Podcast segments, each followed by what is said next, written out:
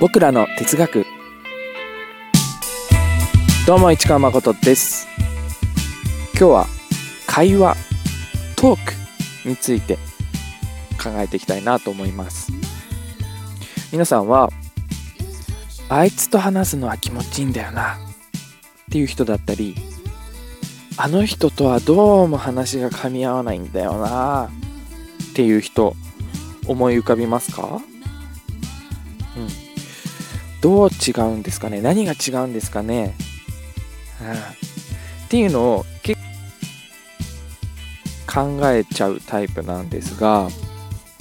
ちょうど昨日ですね聞いてたラジオ番組の中の会話がちょっと噛み合ってなかったなと感じたんです。ね、あの自分が会話してる時はあの相手のせいじゃなくて自分がいけないのかも。っていう可能性が要因の一つとしてあるから分析しづらい部分があると思うんですけど第三者同士の会話を聞いている時だとあの会話が噛み合わない理由が見えてきたりすることありますよね。客観的に聞けるから。うん、で昨日聞いてた番組はホストの方ラジオパーソナリティの方が1人いてそこにゲストの方が1人いるで、まあ、1対1の対談形式だったんですけど、うん、ちょっと分かりやすく極端に言うと、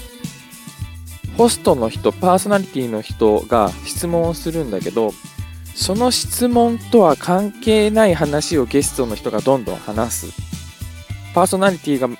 軌道修正する質問をしても、またそれを無視する形でどんどんゲストの人が話したいことを話す。ゲストの人が話したいことを話しているだけ。みたいな感じになってたんですよ、会話がね。うん。で、まあ、その、まあ、番組のホスト、番組のパーソナリティと、番組のゲスト、番組に来てるゲストの会話なので、それもありなのかなっていうところもあるんだけど、ゲストの人の話を聞くという場だからね。うん。ただ、会話としてはいかんよな。会話という面で考えるといかんよなって思いながら別に嫌な気持ちになるわけじゃないんだけど聞いててね、うん、はあそうか。大変だなホストの人もと思いながら聞いてました、うん、それでですね聞いていてゲストの人の話し方のパターンを一つ思考パターンみたいなのが一つ見えてきた気がして。もちろん僕の分析でしかないんですけど、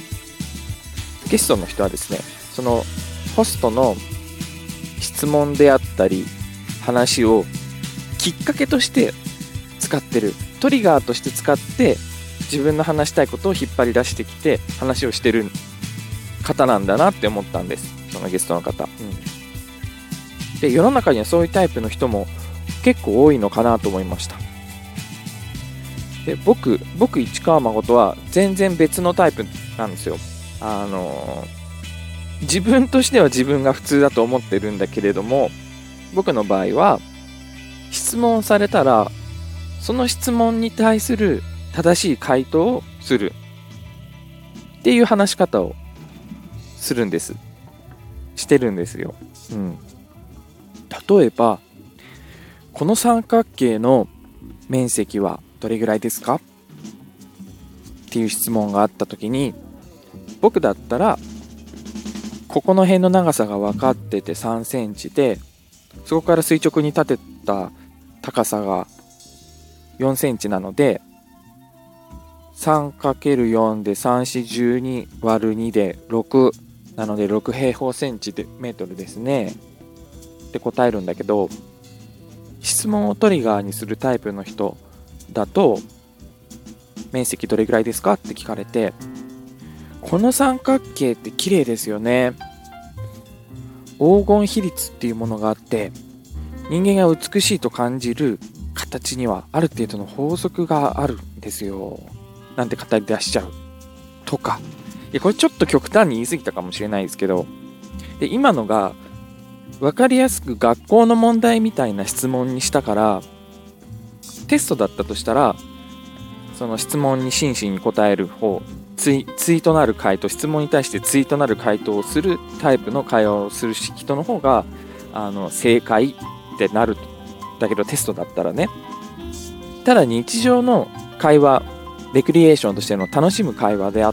の場合はどちらが正解かはわからないですよね。うん。三角形の面積を聞く質問の意図が文脈によって違うと思うから。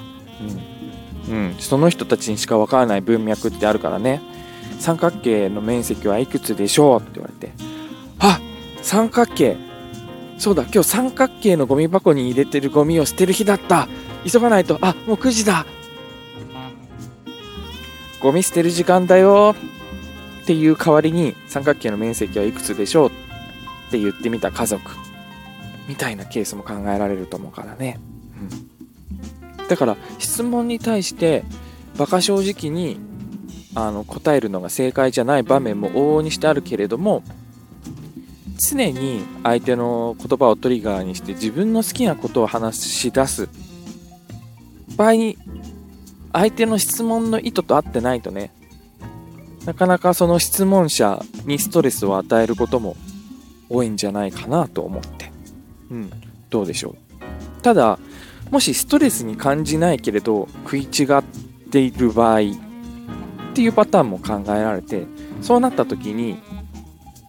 会話が一方通行かける2の両一方通行の会話っていうものも考えられるなと思って、うん、面白いですよね。両一方通行の会話。ちょっとこのエピソード聞き終わった後想像してみてほしいんだけど、うん、両一方通行の会話ってなんだって、うん、そう。まあ話し方に正解はないだろうなと思いつつも僕は割と質問に対して質問の内容を答える話し方がもう少し増えてほしいな一般的に。と思います。多分これあの言語によって感覚が違うと思うから日本語を使ってる日本人とその他の国の言葉を使ってる人たちではまた感覚というかあの割合思考会話のパターン会話の思考パターンの割合も変わってくると思うんだけどね、うん、割と日本語の会話だと相手の発言をトリガーにするだけという話し方の人が多いような気がします。まああのー適材適所と言いますか。臨機応変に楽しい話し方ができたらいいかなと思うんですけどね。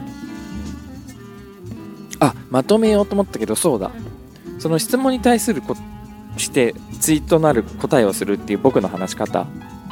の分かりやすい例は漫才ですね。漫才って